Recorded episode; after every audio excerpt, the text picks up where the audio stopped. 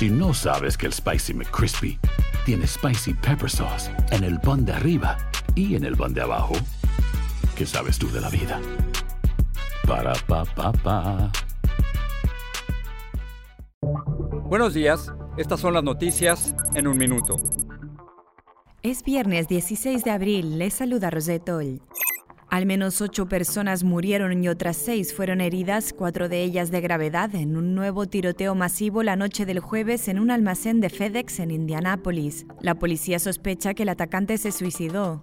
La alcaldesa de Chicago y varios líderes comunitarios pidieron reaccionar con calma tras la publicación de los videos policiales del momento en que un oficial mató a Adam Toledo de 13 años. En las imágenes Toledo aparece desarmado en el momento de recibir el disparo en el pecho.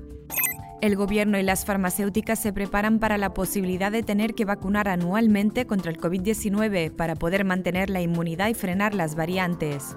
Este sábado está previsto el funeral del príncipe Felipe, esposo de la reina de Reino Unido, en una ceremonia a la que asistirán solo 30 personas por restricciones por la pandemia, entre ellos sus nietos. Podrá seguirla en Univisión.